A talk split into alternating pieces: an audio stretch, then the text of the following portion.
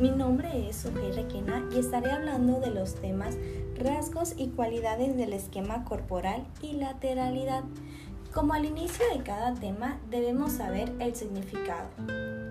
Antes les voy a citar esta reflexión. Según Refortaine, el esquema corporal puede definirse como las experiencias que se tienen de las partes de los límites y de la movilidad de nuestro cuerpo.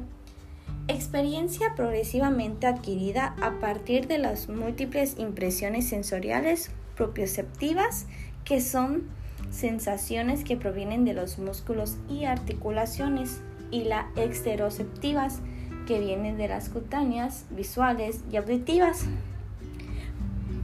Ok, sigamos con el tema.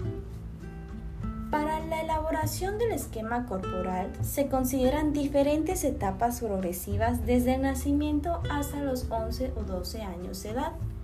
Según Ajurier Guerra, 1979 distingue tres etapas en la relación con la evolución y formación del esquema corporal.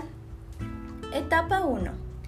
Etapa del cuerpo vivido, que empieza desde que naces hasta los 3 años de edad. No existe diferencia entre lo afectivo y lo cognitivo. Hacia los 3 años, el niño ha sido capaz de conquistar el esqueleto de un yo.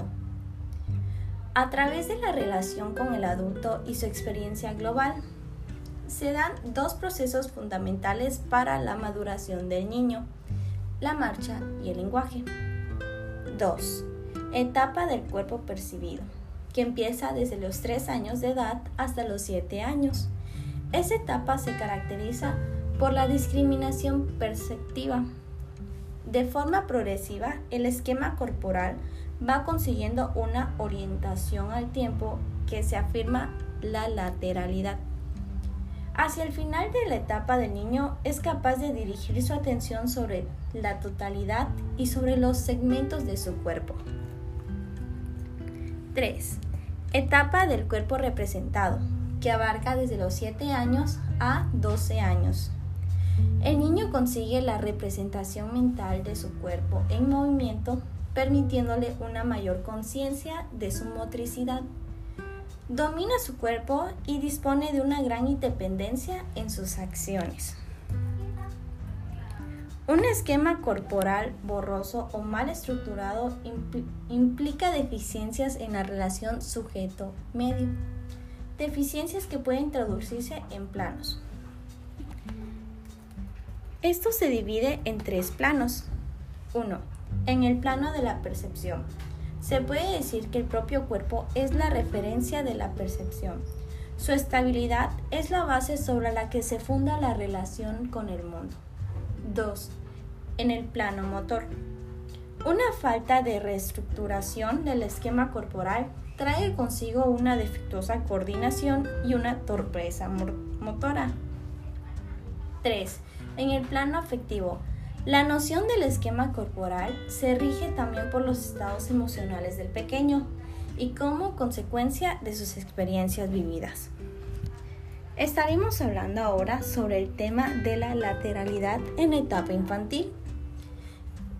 ¿Qué es la lateralidad en etapa infantil?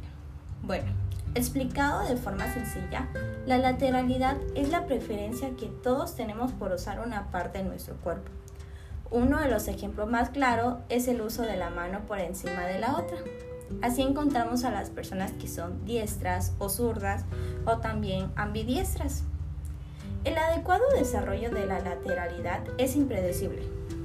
Para un correcto aprendizaje de la lectoescritura, perdón, la elaboración de ese esquema corporal, la organización de las referencias espaciales derecha-izquierda. Con eso contamos con tres fases.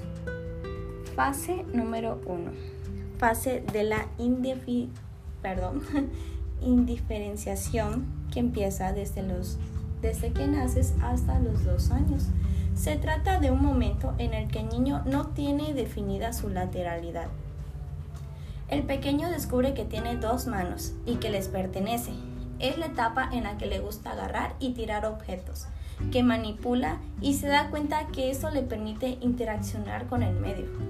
Fase 2. Fase de alternancia, que empieza desde los 2 años hasta los 4 años, periodo en el que el niño se vuelve todo un explorador. Todo le fascina y por ello necesita ir de un lado para otro y tocar todo lo que esté en su alcance. Fase 3. La fase de la automatización, que empieza desde los 4 años hasta los 6 años. A partir de los 4 años veremos cómo poco a poco el niño va usando sus gestos. Es el momento en el que el niño empieza a utilizar más un lado que otro. Así empezará a mirar por un agujero o con su ojo dominante.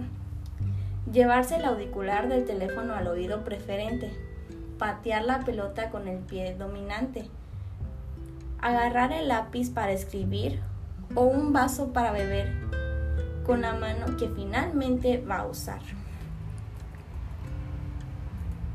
Esperemos que este tema le haya sido de interés. Nos tenemos que despedir, pero nos veremos pronto con otro tema. Que pasen un lindo día.